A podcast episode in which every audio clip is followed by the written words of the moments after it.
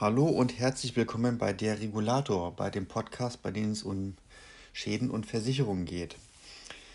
Ja, wenn man jetzt ähm, die letzte Zeit mal schön aus dem Fenster guckt, wir haben letzte Zeit viel Sonne gehabt, Sonne schien schön bei uns in Norddeutschland. Es war teilweise verhältnismäßig warm, die Sonne schien schön, hat in der Sonne, so man, solange man Sonnenstrahlen abgekriegt hat, war es sehr angenehm. Kam man in Schatten, war es ein bisschen frischer. Regen gab es die letzten Wochen eigentlich gar keinen nennenswerten Niederschlag. Und da kommen wir auch schon mal zum Kasus Knacktus dieser Folge. Ähm, letzte oder vorletzte Woche habe ich in den Nachrichten im Auto gehört, dass die Waldbrandgefahr wieder steigt. Da fragt man sich, äh, Moment, wir haben doch noch nicht mal Ostern, der Frühling hat gerade begonnen, wir haben Ende März. Ähm, wie kann es da brennen oder wie könnte es dort brennen? Wir haben doch noch keine Temperaturen jenseits der 40 Grad. Ja, dafür reicht wirklich die Trockenheit, die wir wieder seit ein paar Wochen haben. Also nach den Stürmen im Februar, da hat es ordentlich gegallert, aber das Wasser ist mittlerweile weggetrocknet an vielen Stellen. Und jetzt wird halt das ganze Unterholz und das Laub, was vom Herbst da auf den Böden liegt, langsam aber sicher wieder sehr trocken. Also die Böden werden trocken. Ihr werdet es vielleicht auch merken, äh, oder ihr, wenn ihr euer Auto immer draußen parkt, dass es wesentlich mehr Staub hat. Ja, Stichwort Sahara-Staub, der vor ein paar Wochen hier auch durchs Land gezogen ist. Wir im Norden haben nichts davon abgekriegt, aber in Süddeutschland sah das wohl anders aus. Aber allgemein ist alles wieder ziemlich staubig und nach so einem Regenschauer ist immer ziemlich viel wieder weggespült, was auf den Straßen an Staub und Dreck rumliegt. Ja, also fürs Feuer braucht man eigentlich ja Trockenheit, Trockenheit, Trockenheit und Trockenheit und irgendeinen Idioten, der seine Zigarette in die Ecke wirft oder Glas irgendwo hingeschmissen hat, das durch einen Brennglaseffekt irgendwas in Brand steckt oder das Auto auf einer trockenen Rasenfläche abstellt. Wenn die Auspuffanlage schön heiß ist, dann kann auch dadurch schon mal das Gras darunter in Brand geraten. Gegen ja, Waldbrände kann man sich kaum vernünftig wehren, weil sie einfach zu groß sind. In aller Regel auch die Feuerwehren überlasten. Da wird dann wohl eher die Strategie gefahren, kontrolliert niederbrennen lassen oder versuchen, Abschnitte zu erhalten. Da gibt es dann auch oft in den Wäldern und Landschaften so Schneisen. Oft verlaufen in diesen Schneisen auch ähm, Hochspannungsleitungen. Da stehen die Masten ähm, und da verlaufen die Leitungen entlang. Diese Schneisen haben den Vorteil, bis dort geht das Feuer und nicht weiter. Vorausgesetzt, diese Schneisen werden von Bewuchs freigehalten. Das sieht dann immer so ein bisschen wüst aus.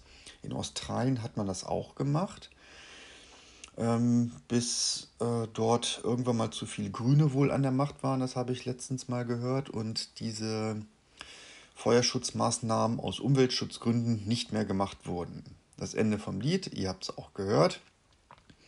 In Australien gab es vor ein paar Jahren große Waldbrände, die kaum eingedämmt werden konnten auf, Natur, auf menschliche, durch menschliches Zutun, sondern sich wohl irgendwann mal ja, durch die natürlichen Verhältnisse kein Futter mehr, also nichts mehr, was verbrennen konnte, oder Wind, ähm, der das Feuer dann nicht mehr weiter in Richtung un verbrannte Gebiete weitertrieb, sondern eher dann wieder zurücktrieb, dass der Wind sich einfach mal gedreht hat, äh, dass dadurch dann das Feuer irgendwann mal so ausging.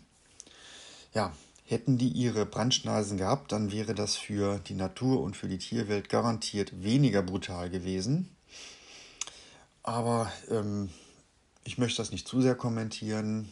Ich wohne ein paar 10.000 Kilometer entfernt. Ich war noch nie in Australien und ähm, sollten die Australier selbst einmal beurteilen können. Aber wenn ihr einmal durch einen Wald geht, vielleicht fallen euch solche Schneisen auch mal auf. Also manchmal gibt es sie, manchmal auch nicht. Also ich habe auch schon welche gesehen. oft sind das vielleicht auch einfach nur Wege, das reicht dann auch. Wenn dann wirklich das Feuer ranrückt, dann kann die Feuerwehr rechts und links auch relativ schnell die Bäume fällen mit der Kettensäge. Ist natürlich auch Arbeit, aber so kann man dann auch Abschnitte erhalten. Also da muss man dann mit allen Mitteln gucken, wie man das vernünftig hinkriegt. Ja, aber zurück einmal kurz zu den Waldbränden, wie die entstehen. Habe ich ja gerade schon gesagt. Auto steht auf dem Gras oder ein Idiot wirft eine Zigarette weg. Ein parkendes Auto auf einer Grasfläche. Hm, oder Funkenflug von, ein, von einer Eisenbahn, da kann das auch passieren. Also da, also Eisenbahn, ne, die Züge, wenn die bremsen, da gibt es vielleicht noch alte Bremsen, die Funken schlagen, dann kann das auch schon mal passieren, dass da irgendwo ein Feuerchen entsteht. Deswegen sind auch meistens die ähm, Bahntrassen ziemlich frei von Bewuchs. Leider nicht so, wie man es sich immer gerne wünscht, aber sie sind in aller Regel relativ frei, dass dort eigentlich auch nichts passiert. Und ähm, ich habe es auch schon ein paar Mal erlebt, dass auch wirklich Bahneinsätze durch die, also Feuerwehreinsätze neben Bahnstrecken waren, weil dort irgendwo die Böschung gebrannt hat. Ja, da saß ich dann im Zug und durfte dann nicht weiterfahren. Irgendwann konnte man dann weiterfahren und dann hat man dann in Vorbeifahrt gesehen, ach, da ist hier alles schwarz. Ja, warum spielt die Temperatur keine Rolle? Dazu hat der Herr Kachelmann auch schon mal etwas geschrieben und gesagt. Ich hoffe, ich gebe das richtig wieder. Ähm, zurzeit haben wir Temperaturen eher so um die 15, vielleicht mal 20 Grad, aber das ist schon richtig Glück und auch Sonnenschein. Das reicht in aller Regel nicht, um irgendetwas in Flammen zu setzen. Es reicht auch nicht, etwas in Flammen zu setzen, wenn es 50 Grad heiß ist. Oder bei 60 Grad reicht es auch noch nicht. Also die Sommerhitze hat nur einen Effekt.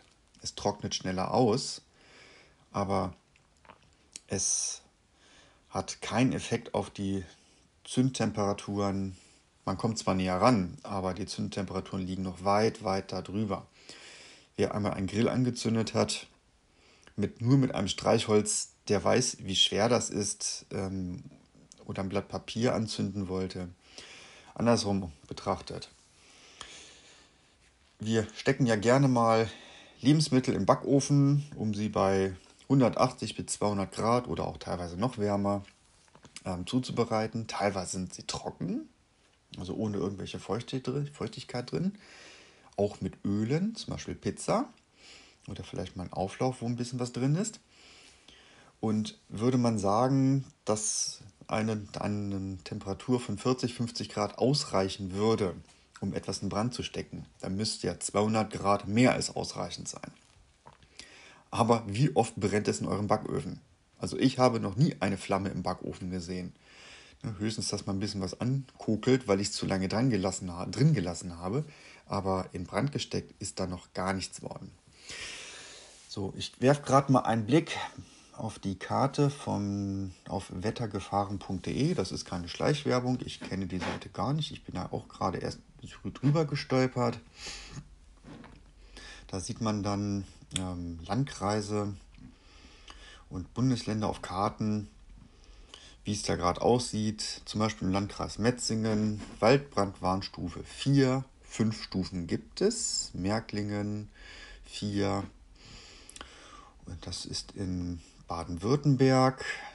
Dann als Beispiel mal Harburg. Jetzt nicht das Harburg bei Hamburg, sondern da scheint es noch eins in Bayern zu geben. Das hat Stufe 3. also das ist schon alles ziemlich hoch. So in Berlin Tempelhof Marzahn, Berlin-Bruch ist 3, Berlin-Dahlem auf Stufe 2 heute am 28.03.